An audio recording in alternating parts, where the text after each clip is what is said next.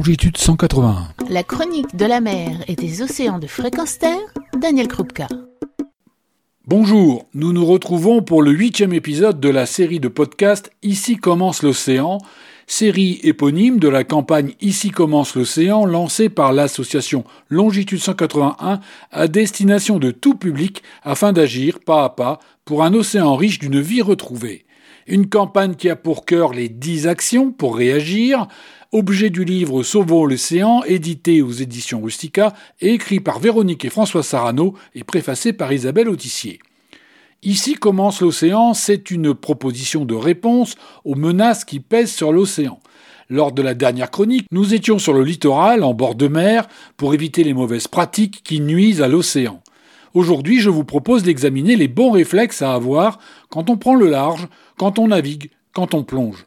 Car être au large, quelle que soit l'activité exercée, c'est vivre en mer, en bateau, lieu de vie en prise directe avec l'océan. Et de même qu'à la maison on fait attention à ses déchets et à sa consommation, en mer, plus encore, il est indispensable de ne rien rejeter pour ne pas polluer l'océan. Limiter les emballages avant de partir pour limiter le volume des déchets. N'utilisez que des produits d'origine végétale et à base de savon noir pour une vaisselle, pour le linge, la toilette, les WC, car le moindre produit issu de la chimie industrielle se retrouve immédiatement et très facilement dans l'eau.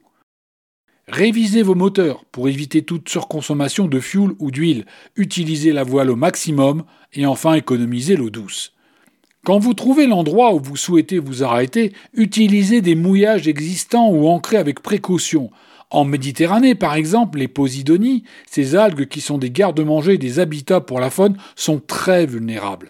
Les labourer avec l'encre ou en arracher des touffes, c'est contribuer à la disparition des herbiers.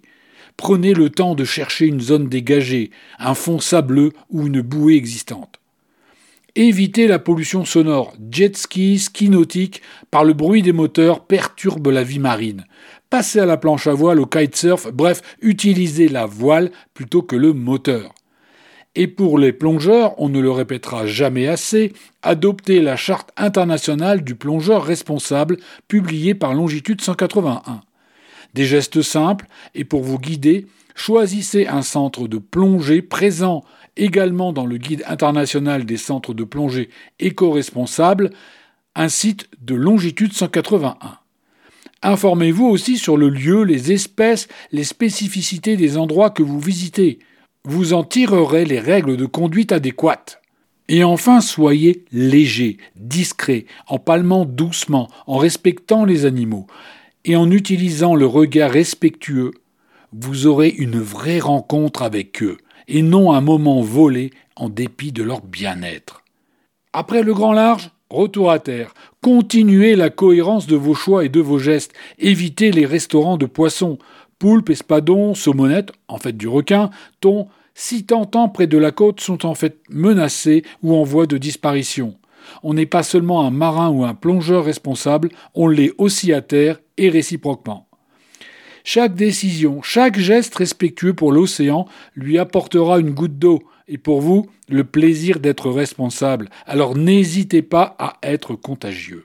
On pourra retrouver des sources d'inspiration et d'information dans le livre Sauvons l'océan de Véronique et François Sarano aux éditions Rustica.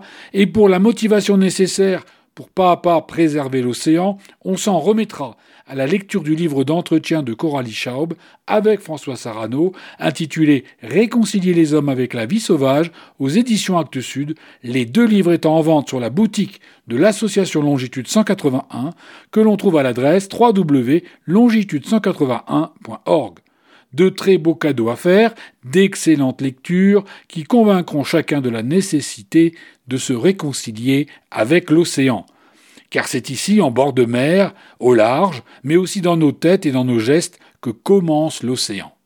Daniel Krupka pour Longitude 181, fréquenceterre.com. Retrouvez et podcastez cette chronique sur notre site fréquenceterre.com.